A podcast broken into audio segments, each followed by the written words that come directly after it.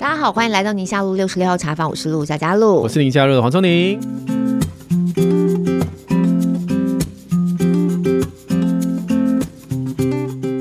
这一集播出的时候，算是我们二零二二年礼拜三上架的最后一集了。礼拜三上架的最后一集，对啊，因为十二月三十一号是礼拜六嘛，嗯，嗯，那天还有我们特别安排的很久以前的直播，很久以前直播，然后压在压箱宝。哦，所以那集会放在这个年末。对对对，就是两周年的时候，我们不是做了一个直播吗？是赌大家都去跨年，没有人要听。也也有可能是这个意思，可以跨年完隔天再听。所以今天压轴，哎、嗯，我们的来宾已经先声音先穿出来了。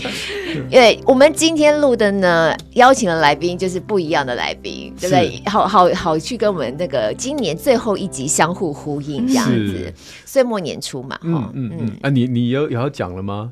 哦，要要要要要，你已经把大家的好奇心勾起来了，但还是不告诉大家是谁，哈哈。今天 今天邀请的这位哦，我觉得小孩子可能说不定比大人还更认识一些，我不晓得，因为我是先从我们家小孩认识他的啊，有台版 J.K. 罗琳之称的陈玉茹老师，玉茹老师好，大家好，听众大家好。对，因为我们家小孩看玉茹老师的书，然后看得很着迷。那因为玉茹老师的书就是属于比较给嗯少年哈，可能十来岁、十五岁差不多这个年纪嘛。对，很多就是国小的高年级开始，然后一直往上，然后呃那天来签书会有一个。大人模样，那因为每个小孩子啊，我就说，哎、欸，你几年级？你几年级？然后一个大人模样，我就不晓得我要不要问，我就说，呃，我要不要问你几年级？嗯、他就说我大一，要问他几年次这样子。哦，所以也有比较大的孩子看，嗯、对，因为老师第一本书出来到现在已经有有个几年时间啦，十年了，对，对，所以他可能是小时候就开始看，看到大。我就是因为我们家的孩子，哦，刚开始怎么样，家里出现陈玉老师的书呢？跟同学借的哦，嗯，然后呢，好。像是修炼吧，我记得他第一本看的时候是修炼，然后看的欲罢不能。然后我有点惊讶，因为那是我们家老二，大概国小五年级，因为很厚哎、欸，老实说，一本很厚，我没有看过他看那么厚的书。然后我们家小孩以前看的书大部分都是漫画的，就是尤其我们那个老二，他很喜欢看那种现在不是很多漫画学历史啊，啊对对，漫画学地理啊这种的，嗯，他就是喜欢看那种。所以我第一次看到他这么入迷，看到全部都是文字，没有注音，很。厚的一本，啊、我有点惊讶，然后他就手不释卷的看哦。嗯、我记得修炼那场好像有四本吧，对不对？对对。然后先跟同学借了两本之后，就赶快叫我说拜托再把后面两本给他买回来，这样。嗯、然后从此之后，我们家就是孩子的书架上都出现了陈玉茹老师的书。我是这样子开始认识陈玉茹老师的。是我我家没有这样的故事可以分享，因为我们家的小孩那个时候我带太早给他们了。他们看英文书，没有没有，因为亲，因为我我很担心他们中文太烂，然后我们那时候就是各式各样的中文书，而且亲子天下跟我们关系很好，三不五时就哎这本这本哎那本那本，然后我就印象那时候很多人推荐《仙灵传奇》那一套《失魂》啊，对对对对对对对对，那我自己看，而且哎这个不错，这个 OK 哦，可能会中哦这样子。他们中文太烂了，而且我太早给了。我觉得现在给搞不好有机会。而且老师那书里头写的那个文笔，有一点点金庸武侠的感觉。对对对，因为我自己很喜欢这样子的，我喜欢呃武侠小说，我喜欢推理小说，嗯、我喜欢奇幻小说，所以这些元素都可以在我的书中。看到一点，对，然后那个描述的那个画面就对，就很有那个感觉。那我觉得今天岁末年初邀请老师来真的非常非常好，因为我们今天邀请老师来，难得老师从美国才刚回来嘛，哈，回来差不多一个月的时间，是，我们就抓紧这时间，早早知道老师要回来，小编就帮我们敲了这个档期。可是老师这次回来，倒不是带了一些什么样新的给孩子们看的奇幻小说的内容，嗯、主要是老师自己的经历，是才刚走过了一个乳癌，然后治疗的过程。对，那也把它就是出版了，然后这一次呢，主要是为了这本书，想要跟大家分享回到台湾嘛，对不对？那我觉得很好诶、欸，因为刚好在岁末年初的时候，因为我看了老师那个书啊，嗯、还有包含以前、嗯、呃老师接受采访的一些内容啊，我觉得真的很有那种大破大立的感觉，而且还大破。大概两次。对，虽然生病了，了真的，人生都这样。对，虽然生病了，但怎么样重新面对跟接纳自己，然后重新又，尤其因为老师写的是乳癌嘛，对，对于一个女性来说，我后来因为身边的朋友有走过像这样的过程，那陪伴了、了解了，更知道说原来乳癌对一个女性来说还有一些比较不一样的意义，尤其对于自我身份上面认同的意义。是，是，是，所以我觉得今天这一集刚好放在我们二零二二年礼拜三上架最后一集很好，就是我们过去走过的一段日子，如果有什么已经破碎了，嗯，那要怎么样再重新站起来？新的一年又有新的展望，放在这今年最后一集，我觉得其实四天后又是一条活龙，对，就给你四天的时间。你今天你今天听完了之后，我给你四天的时间想一想，好不好？然后到了二零二三年就给我站起来，这样不要 给大家再大压力。为什么笑什么？因为听着大家都这样要立正的那种感觉。对对对。所以今天老师来带的这本书哦，叫做《胸口上的 V》。对，就是 V 呢，就是那个英文字母的 V。可能可以代表胜利的意思，也有别的意思。对，这本书的封面就是玉老师自己画的，是是是，也是就看到那个一个一个女子的身体，对对对，裸着上半身，然后呢，胸口上有个 V 的标志，这样。子。我没想到有胜利的意思，我本来以为第一个时间反应就是一个伤口，是伤口，对。对。不对？但是觉得哎，其实它是一个那个伤口哦，就是我现在的伤口，那呃开刀后的伤口，那那个伤口并不是真的下面连起来的 V，它是有个两个斜线。哦，那下面是没有连起来，但是我觉得是有隐含那个意思，这样好像一个 V 字形的样。子，对对对对，有胜利的感觉，哦，哇，所以大概从这样的描述就可以知道，玉如老师这本书其实有一很大一个篇幅在在描述自己啊、呃、抗癌的过程，是，但是。也也不是，就是照本，就是直接呃平铺直述的说啊，我的几年几月几日啊，发现这，对对，我我觉得里面很多很多的前前后后的自己的心路历程，对对对对，然后再深入思考了。对对，那时候我们在看这本书，想说不知道怎么样跟玉如老师来聊的时候，哎，那个露露就给我们一个很棒的 idea，他说今天可以请玉如老师聊聊这两次。破碎又重建，一次在书里可能有带到而已，因为之前的访问在讲前面一半的婚姻是呃的一个。痛苦被压抑，就是心灵上面的破碎跟重建，自我价值。对，那第二部分是就是书里面最主要的内容，身体的破碎跟重建。我们先来前情提要，就是第一个部分，因为那个部分我们可能也蛮久远了。对对对，哈，呃，是这样子的。这个我先说大概一下啊，就是说我在二零二零年的最后一天，我。发现我有乳癌，这样，嗯嗯、那很多时候很多人会觉得说啊，为什么我会得乳癌？怎么会发生在我的身上啊？之类。其实，在某一个程度上，我有一种啊，对啊，我经过这么多年一些时段时间的一种心灵上的压抑啊，嗯、啊，这些这些东西，其实用身体已经在累积那个反应出来了。对对。对那其实很后来我才知道说，很多人说这个得乳癌，可能其他癌症也是啦，就是可能生活上压力太大了，好、嗯、心情上。这个情绪影响了你的身体的这个健康的机构，这样，那你的身体才跟你说：“哎，我已经承受不住了。”这样。对对对，这个的确，呃，跟科普一下，就是玉如老师讲的，的确是事实了哈。那可以用一个比较拟人化的想象，就是其实我们每一个人的身体多多少少都会蹦出一两颗走歪掉的细胞，就是就是癌细胞。但只要你的抵抗力。够好，对，其实它跑出来就被你的抵抗力杀了。好，那当然，呃，有一些是过往的压力，那让你的每一次生活当中的紧张都会让你身体产生发炎，嗯，然后让你的免疫力下降，这个是过往的。啊，比如说我们以前的一一些研究告诉我们，童年创伤很严重的，嗯，他长大离癌的几率就很高。哇，这么小，就觉得奇怪，对不对？然后他是小的时候是为什么长大离癌几率高？主要是因为他的身体的那个压力的荷尔蒙的幅度很大，就是他童年的创伤导致他未来人生当中每一次的这种大的事情，他的发炎反应都特别强，那免免疫力就会一直掉嘛，一下掉，两下掉，两三下，难免就会一个不小心有癌细胞，哎，逃。出来。哦、那另外一个就是当下的压力，就是我们常有时候听到很多的长辈，嗯、其实包括我自己的父母都是了，他们都是在一个非常重大的一个人生经历压力过程啊，松了一口气，健康检查一下，哎、欸，就有。对，就就是这个是我还有一种，我还有一种常常听到的状况，其实我爸爸就是这样状况，嗯嗯就是退休之后，嗯嗯，立刻就。就发现了，每每天回到家看到你压力很大，看到我以前上班就不用看你。哦，你糟了，看到妈妈给我跳，拍到我妈妈，真的，哦，那这样子讲起来，真的很有可能跟前面一段时间很长岁月的累积是有关系的。一个就是当下的压力，一个就是过往的，所以这这个对于这个身体的发炎反应的压力，对，而且还年纪越大，你刚刚讲到一个是。来原因一个是抵抗力的关系，那你年纪越大，本来抵抗力也会比较弱啊，所以没有错，所以那个你要去抗衡的那个力量也比较小。所以玉如老师过往的人生，就是我们离癌这件事情，我们后半段我们来聊，是过往的人生当中，你觉得对你最大的压抑跟情绪上面的这种这种不堪负荷是大概什么时期？我我觉得怎么讲？我觉得我本身的个性一种。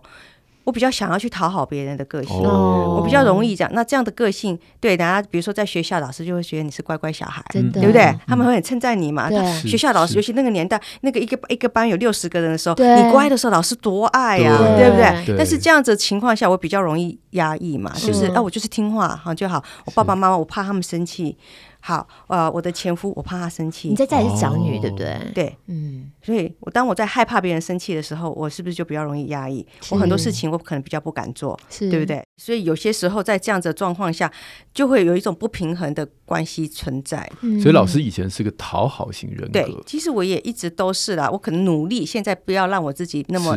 成为这样的，因为怎么讲？好，我们说这个婚姻的关系，大家都会觉得是是对方怎么样怎么样不对不对啊？他这样的行为压抑了你这样。但是其实我凭良心讲，如果我今天当时我可以跟他反映说，哎，你这样其实是太超过了你的界限，我们要重新对你，你跟我说我，我是个艺术家，你跟我说我不能挂画，可是我。反应给你说，我我就是要挂呀，我为什么不能挂？我们可不可以讨论一下？但是我就是害怕，我不敢跟他，因为我怕他生气嘛。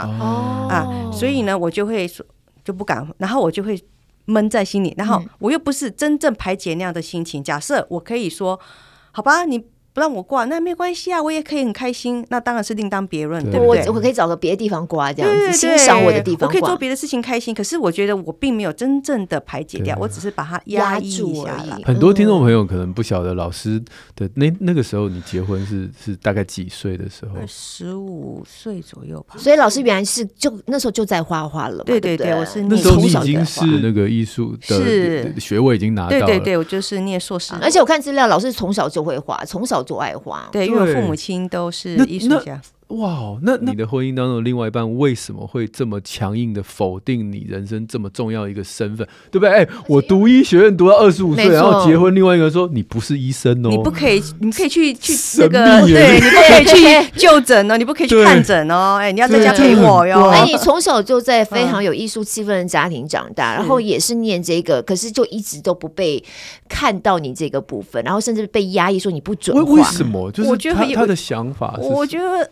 人之间也很难去讲为什么，我觉得他也是可能就是比较控制欲比较强的人，哦、他也可能觉得这个是比较没有用的东西，没有带来。哎，他他，我最常被念的一句话就是我对家里没有贡献啊。哎呦，你你往画画这种东西很花钱嘛，是不是？要颜料，对呀，又要花钱啊，又不赚钱，这也是对。所以我就每个人的想法就会不一样。那那比如说我先生，好，他就是会觉得说。就同样的是我，对，那有人可能会觉得我这样是很没有用，对，有人可能会觉得说，哇，那你好厉害，看到你这个，对对对，就是说，同样一个人，你遇到的人看你的角度就不一样，对，那就是说，在某种程度上我是幸运的，我就是后来遇到愿意看我是好的那样的人，对。可是这个过程呢，因为别人看你的眼光，其实也影响到你怎么看自己，对不对？会啊，就会觉得说我就是对家庭没贡献的人，嗯，而且。就会觉得自己很糟糕呀，嗯、然后啊、会很害怕，对自己的自我形象其实就看得很低。对，因为你是这么强势的人，然后我会很害怕他，我做的什么事情你又不高兴了，这样。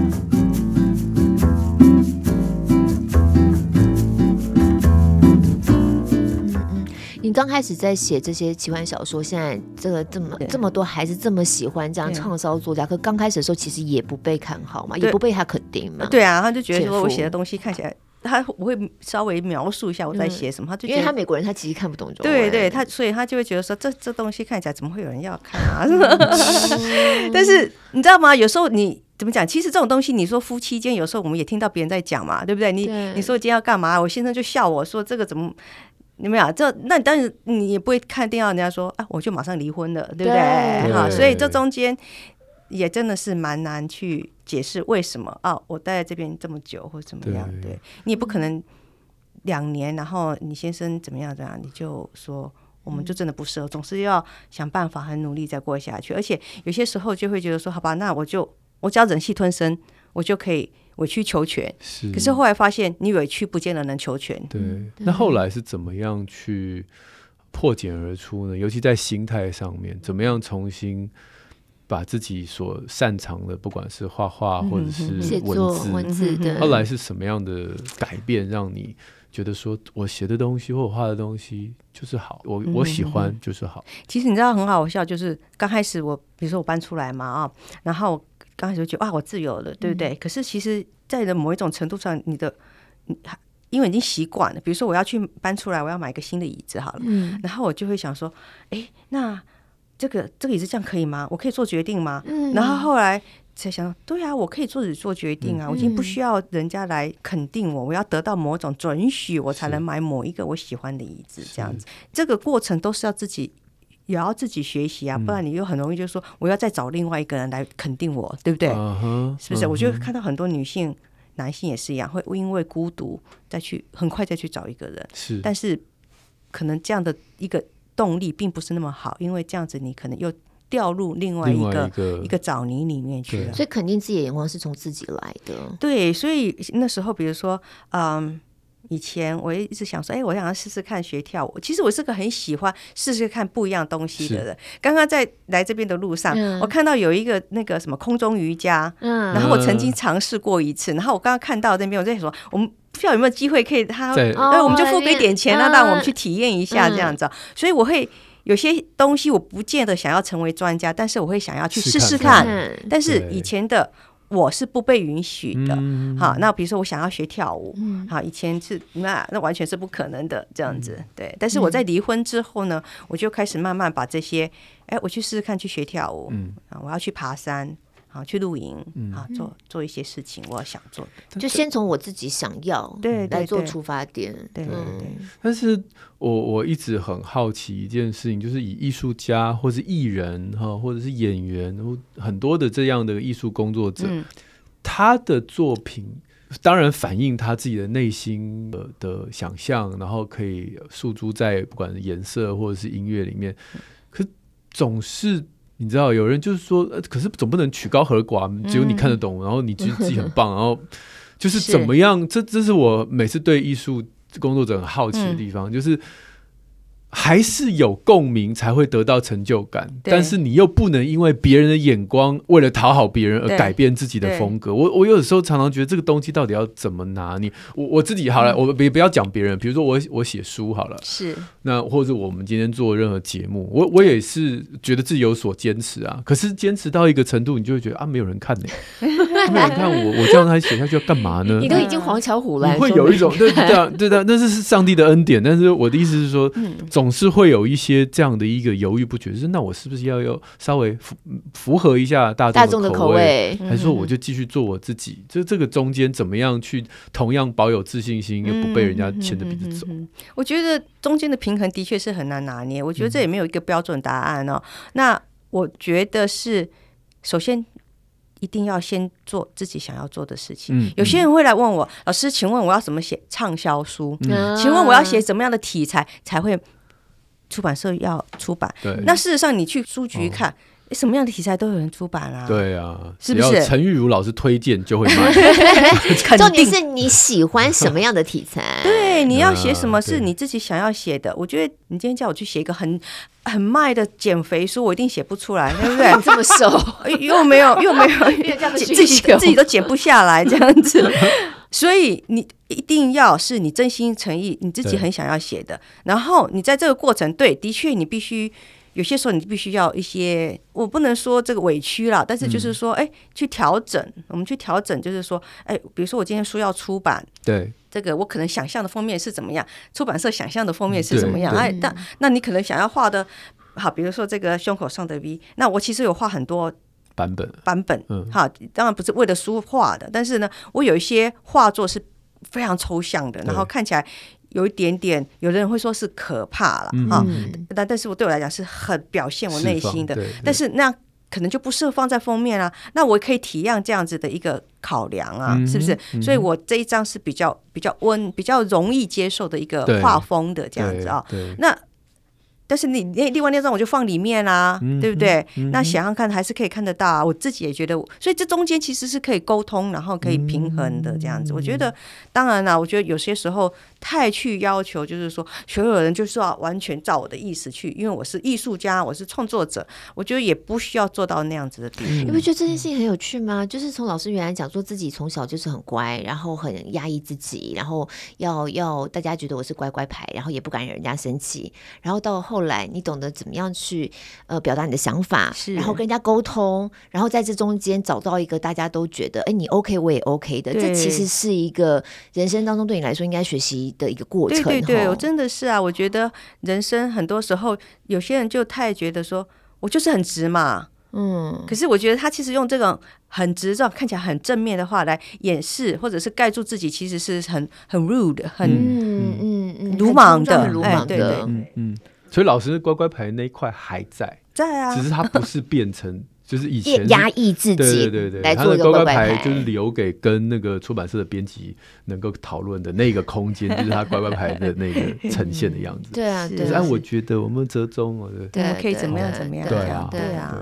以前因为一直压抑自己，可能都还不知道怎么表达，怎么跟人家讲自己的不同的想法。但是我觉得经历一个，我觉得人生就是这么有趣啊！你看人生岁月这么长，慢慢累积累积，就知道自己应该要怎么样做调整了，调在一个自己觉得舒服的位置了。一直都在学习。对，对不对？我觉得，所以有时候我会给小孩比较大的犯错的空间。我在想，我今天四十岁，在婚姻上有哈有些错误的决定什么，那我怎么去要求一个十几岁的小孩、青少年这么这样，然后说，哎，你就是不能犯错，对不对？啊，我我我大人都不是完美，我到现在都还会犯错的人，对不对？我不否认，就是说我自己不完美，我们要接受。然后再学习，再往前走，这样子，真的，对啊。哎，老师当初为什么会选择这个 TA，就是青少年这个 TA，然后写这种风格的书，奇幻的，带一点武侠的？因为那时候就是我的小孩开始看什么《哈利波特》这些类的书嘛，哦，那我就跟着看。那我英文不好，我就看中文。那看中文，我就是去书店买嘛，哈，然后就发现啊，清一色都是翻译小说。嗯，啊，没错。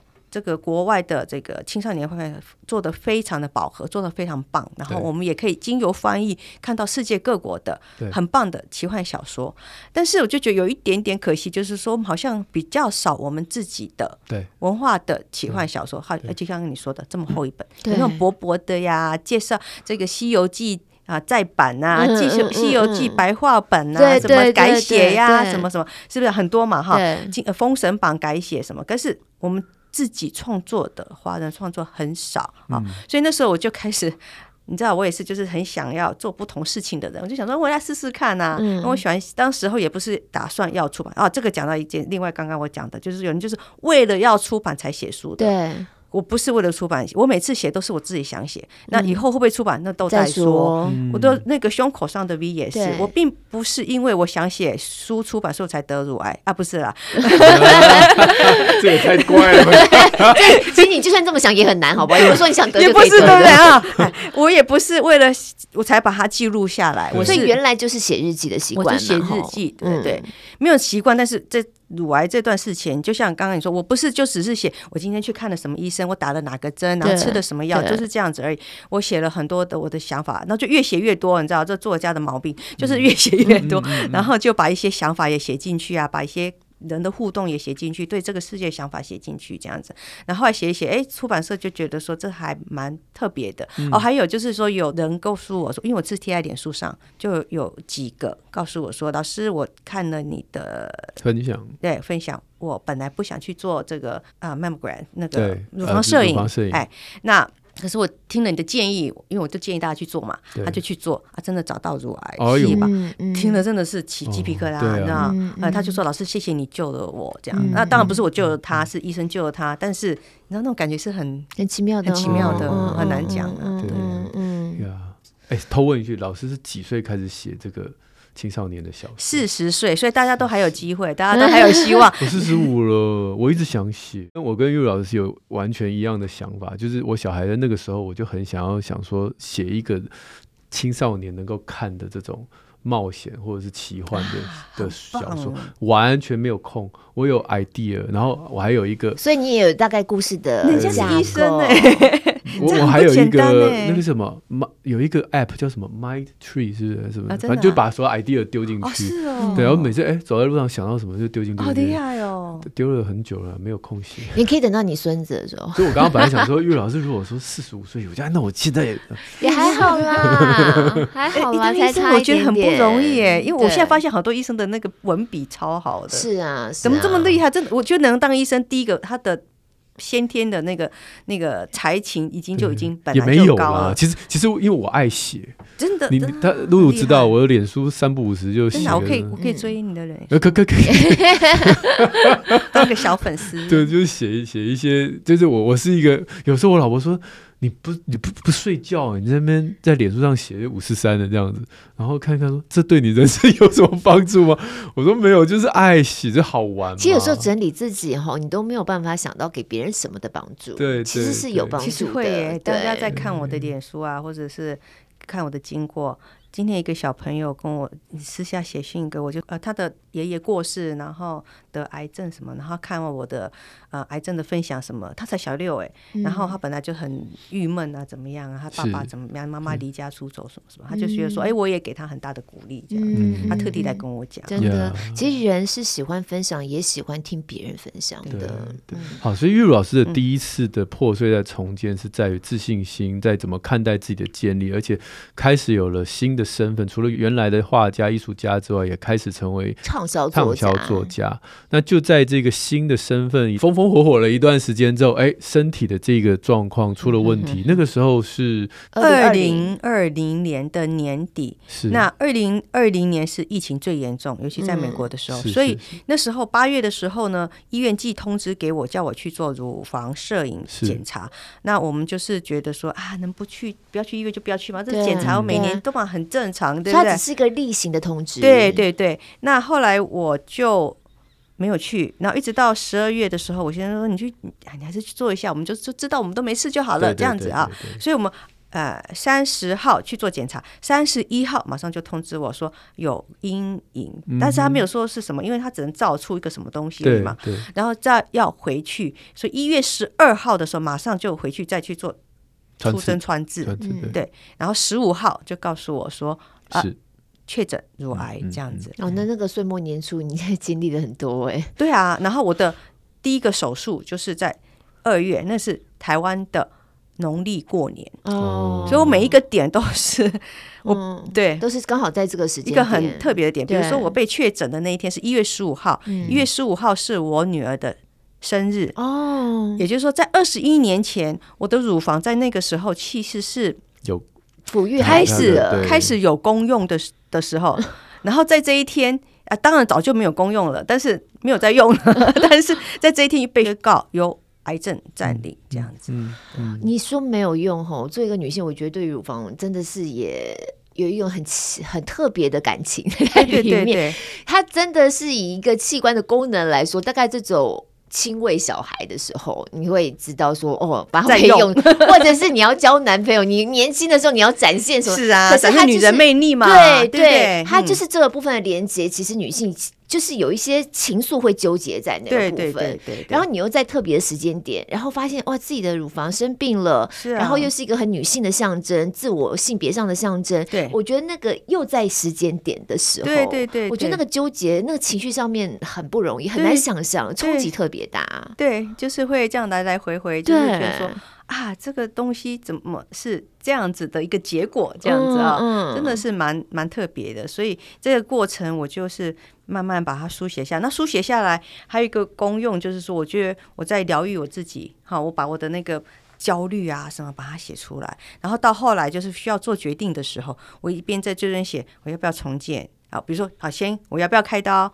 我要不要去除乳房？哈、嗯，那就缺点跟优点是什么？好，那医生怎么说？啊，我看到的资料是怎么说啊？嗯、然后呢，好，那要不要重建？好，参加不同的社团，我得到的优点是什么？我就把它列出来啊。那在经过书写过程，我也就是越来越清楚自己想要什么，而不是一团乱在脑筋里。书写是自我整理很好的一个方法耶。对，哦、我可以问说，当时候你写完，然后在做决定的时候，第一个让你进到你脑袋里说，我要为了这个人做决定，那个人会是谁？就是说。我我随便举例，你自己哈，因为像我妈妈那时候做决定，她就会，她第一个就会想到这个决定可能是为我的老公做，就是我爸爸，是，嗯嗯，就我可以感受到，哦，可一定会有人对对，那有些人就为想说为了自己孩子，像我一个我我自己有一个病人，他他他就是我的病人是小孩嘛，但是就是他的母亲就就是也是病人家长。你就可以知道，他抗癌最主要目的就是为了他的孩子，因为他孩子年纪还小嘛。对，很多妈妈抗癌都是这样的想法。所以那时候你的抗癌，你第一个念头是为了抗癌的部分的话，哦，如果是只是说，哦，我刚才以为误会你的意思，我以为说你要不要重建的这部分，就是啊，要要不要？乳房出来对，这也是这部分。对这部分的话，我是为了我自己啊。那我等下再回过你的问题。那那时候呃，关于重建，就是所谓的重建，就是要不要再放入异物，然后让你的胸部看起来跟真的一样，对，外外表跟跟真的一样。而且五十几岁的胸部可以看起来像二十岁的胸部，像真的一样。而且这个美国重建 那个医院保险有给付嘛，所以呢是不用钱的，所以你可以隆乳不用钱，多好啊，是不是？我我不隆乳真的是太损失了。不是，那我这边做决定的时候，我也上网啊写啊这样，那就有人说，哎，那你要不要问你老公？嗯，对啊，他现在也就他在用这样子，然后我就说我。会咨询他的想法，但是我不会把他的意见当成我最后决定，是因为我不要最后有后悔的时候，把后悔药倒到他的头上去。哦，对，所以在这部分我我们会咨询，我会讨论，这一段一直不断的讨论这样。但是后来我就是觉得用我自己的想法哈来做决定。那你说好那个癌癌症的部分，那我觉得有些人啊、呃，不是有些人，就是说，因为身边有很多人爱你，嗯、所以你会。然后你有还有你爱的人，比如说小小孩，对不对？嗯、那你很努力的去抗癌，就是能努力陪到他越大越好。越好。对，对，那我知道有些身边的人，就是他这呃朋友的朋友朋友的家人，有听说，哎对，比如说他后来是过世，嗯、但是他可能从小孩子三岁好延到八岁，嗯、好那五年的时间就。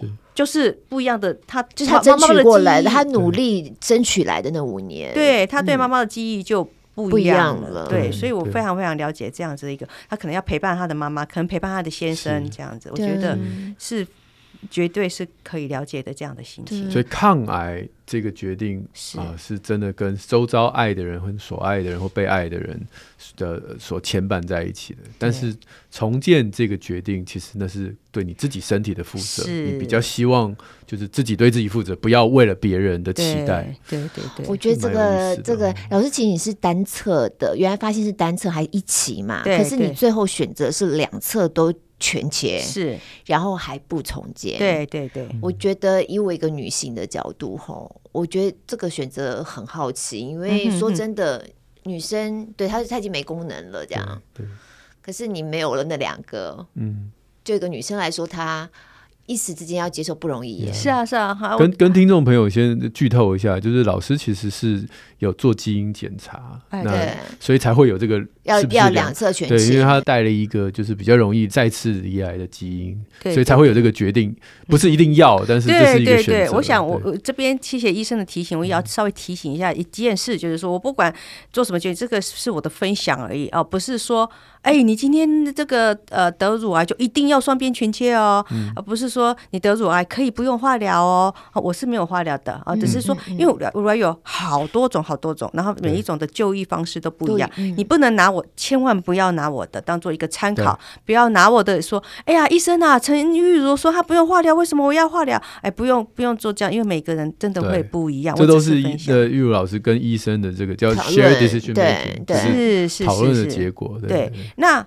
所以医生绝对不会一开始就说啊，我检查出你一期了，我们全部切光光好了，不会这样子。嗯嗯、好，他会说好，现在只有一期，我们呢又没有扩散，然后我们就局部切除就好了。所以我第一次的手术是局部切除，嗯、然后还有拿出那个淋巴来检查，确定哎没有扩散，好就这样子。但是后来有基因检测，所谓基因检测是他看你的基因有哪些突变，嗯、这个突变会导致你身上的某些器官会有。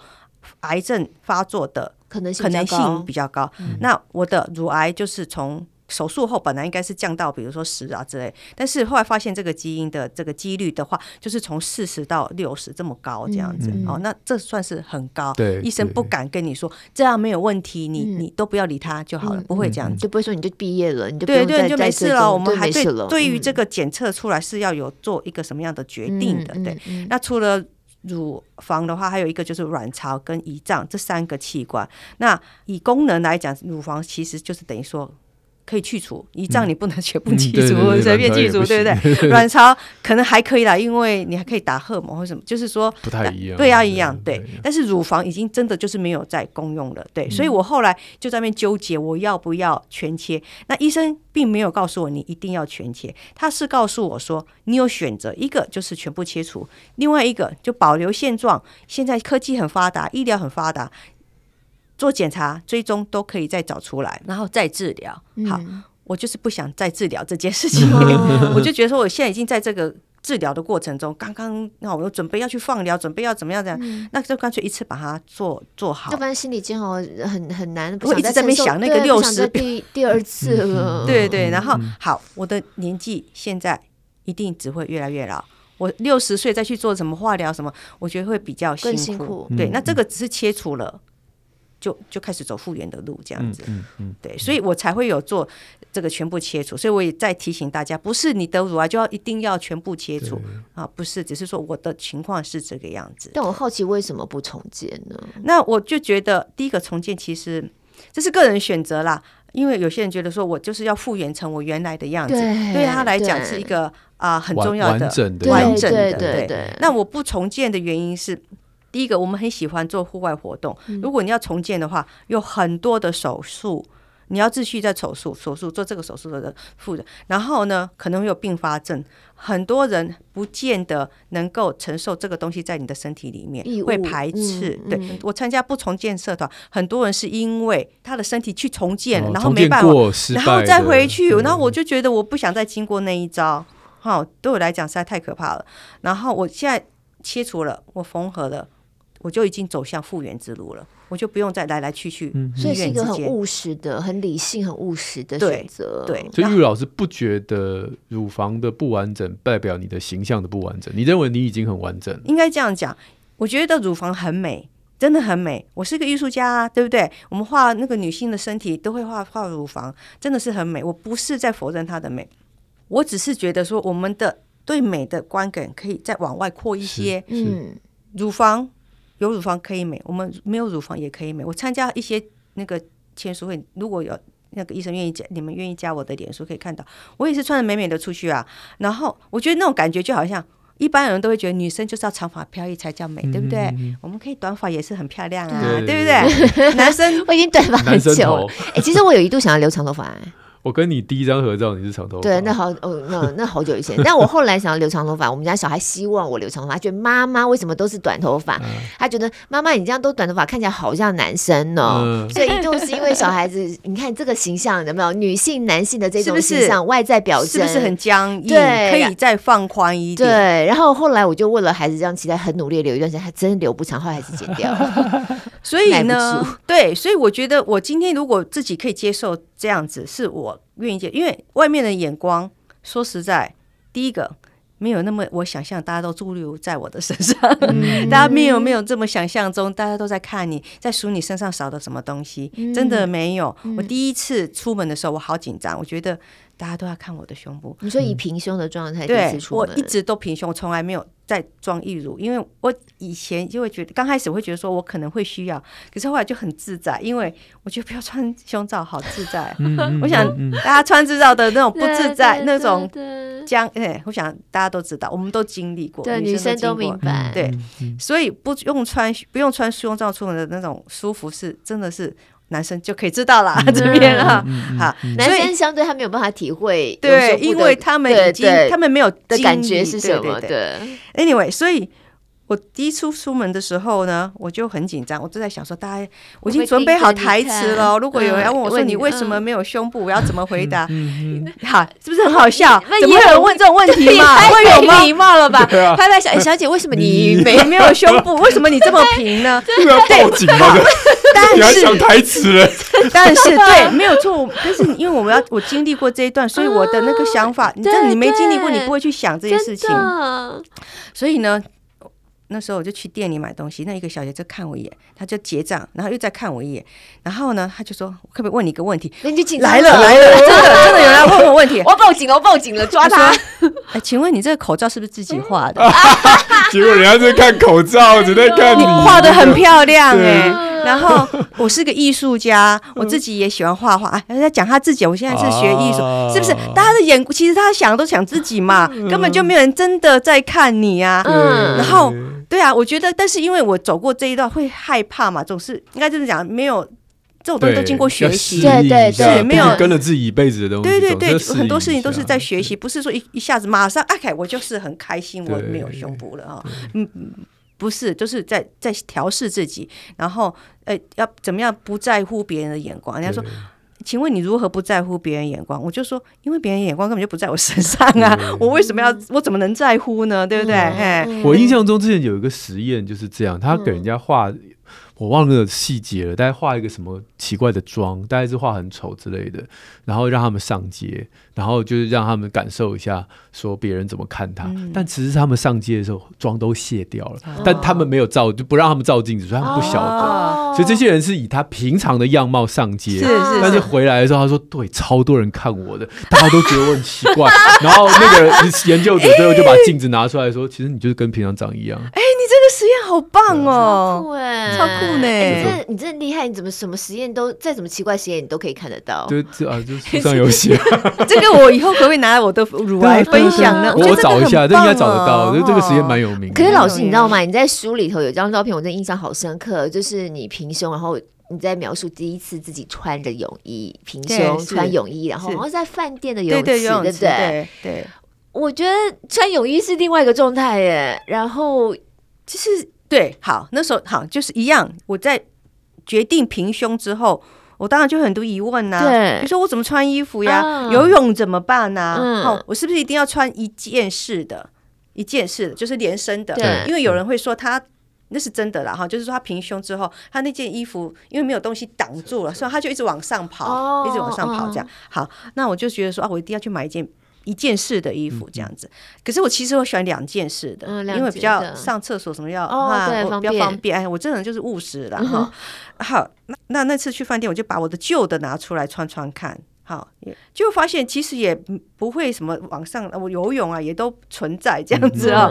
那唯一不一样就是他们就没有没有凸出来嘛。对。但是你想想看，小孩是男生还是女生？我们三个都女孩。好，所以他们也有经过不是有胸部的那一段时间。那他们穿泳衣的时候也是平的呀。对。会有人说：“哎呀，你这小女生穿泳衣是平的，好丑哦。”不会，对不对？对，明明还没发育，穿比基尼也不不会有人会讲这种话。也是平的呀，对对对。所以我也就是这样。那大家顶多就说哇，这女的好，好好平哦，这样子，顶多这样子。但是对人家像这样的眼光，其实因为没有这样子，没有人在看，根本就没有人在看。大家在游泳池，哎，有有游泳池饭店，其实也都还不错的饭店啊。大家那小朋友都很热啊，然后看了又怎么样？说实话，对。可是这算是克服了旁人的眼光，对，克服自己的眼光，对你自己的眼，就是就是旁人对你，然后你自己的这种尴尬，对对。那可是有些人，他这个决定会担心老公看他的眼光。我我听过很多人是这样，会啊会啊，我觉得。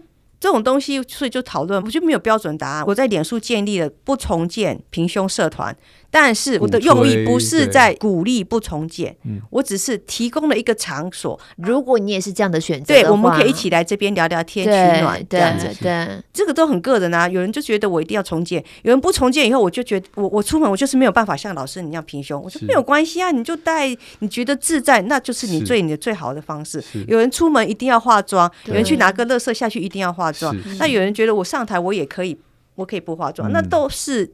个人的选择而已，并没有说啊，你一定要怎么样。我觉得这个社会要希望啦，哈，这个社会，因为我们这样，大大家也会去接受哦，原来是可以这样子的。所以当时老公是没有意见的，他没有意见，他当然会觉得说我的意见，我对我自己最重要的就是 OK。万一万一 if 如果。你碰到的是一个很有意见的另外一半的话，我不知道，我觉得他他态度良好的啦，哦，就是不是那种就是你给我从不是这种。有人就是说他真的就是说他平胸之后，他先生就没有办法接受，他会很害怕看到他的胸部等等等这样。我也听过这样，那我们大家也。我们也不能去改变他先生的想法嘛，对，对不对？对，那所以有时候就建议他，比如说去看咨婚姻咨询啊，哈、哦，或者找呃找东西跟先生多聊聊啊，哈、嗯，什么？我觉得这种东西的确，因为不是每个人的想法都一样嘛，是不是？对，对，我也听过很惨的，就是先生就离开他啦，男朋友就离开他啦，嗯、对不对？但是。这种人，我们就大家就只会鼓励他说啊，没关系啊，这种人就是不好嘛，对不对？你就让他早点去吧，嗯、我们就找话。可对当事人来说，其实心里还是会啊，会啊，对啊，对啊。对，但是我想，这样子的人，他今天可能不是因为这样而离开你，也可能因为别的地方离离开你。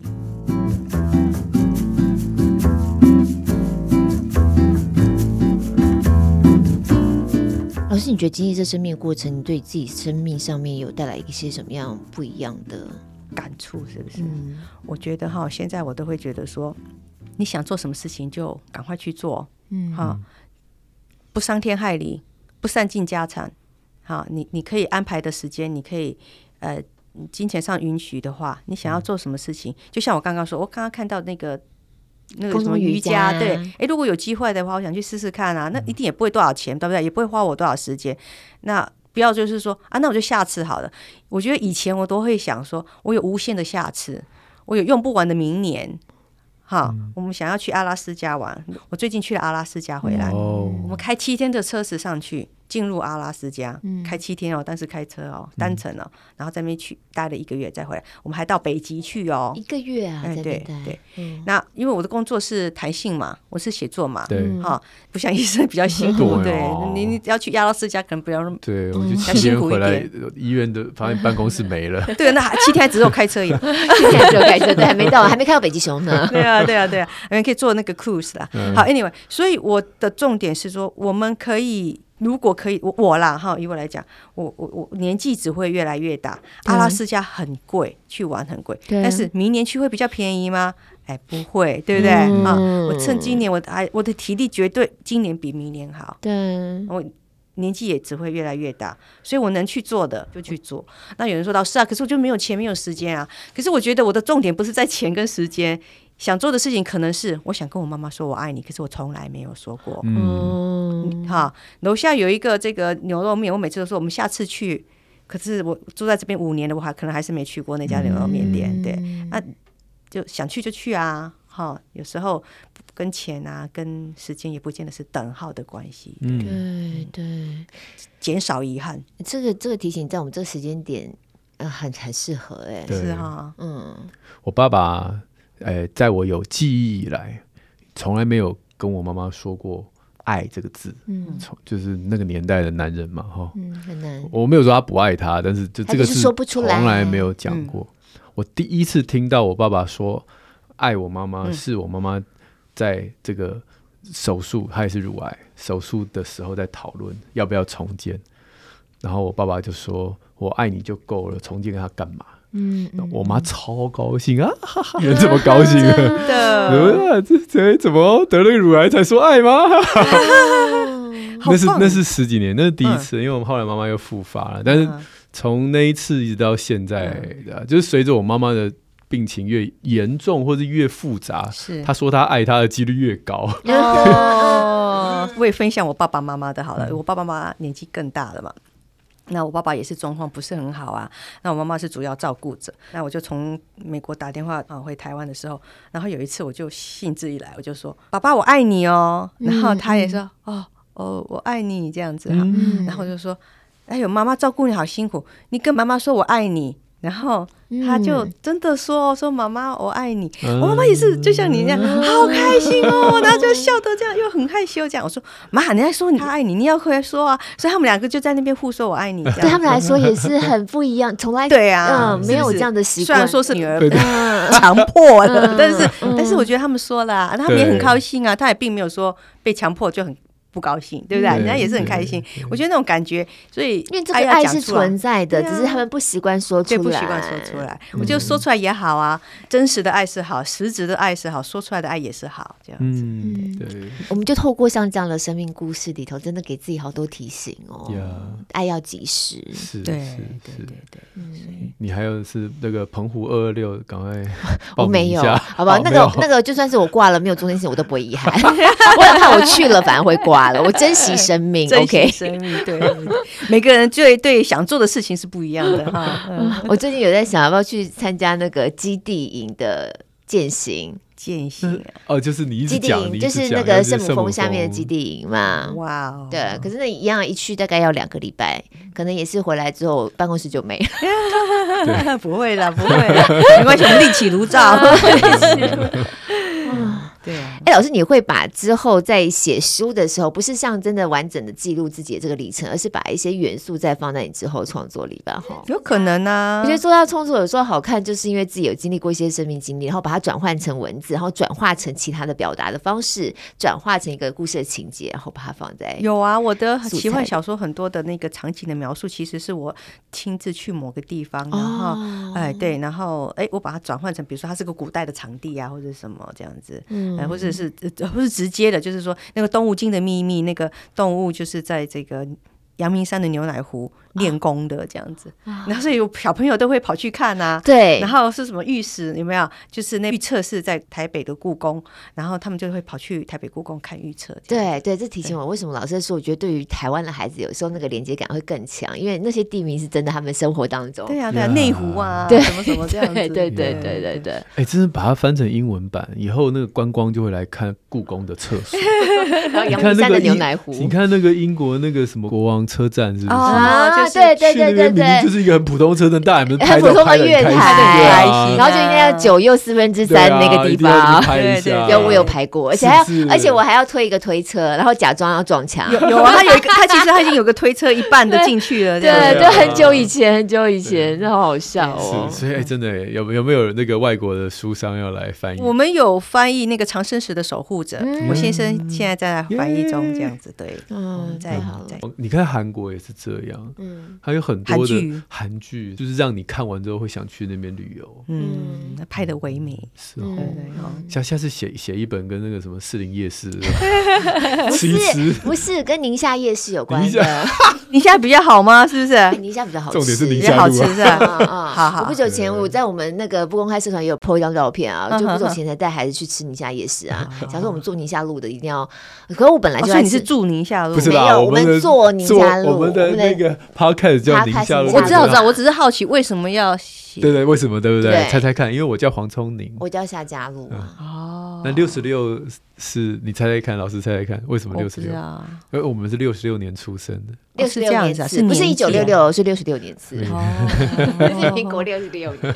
是哈，你们看起来好年轻。对，OK。结果真的好几次有朋友误会，或者是敲通告的来宾，就就跑到宁夏路六十六号去了，然后就跑去了。真的有这件？有，然后他是一家卖偶尔的之类的。哦，是还还好白天没开，对对，所以不会问老板说：“老板，我是来录 Podcast。”老板在下。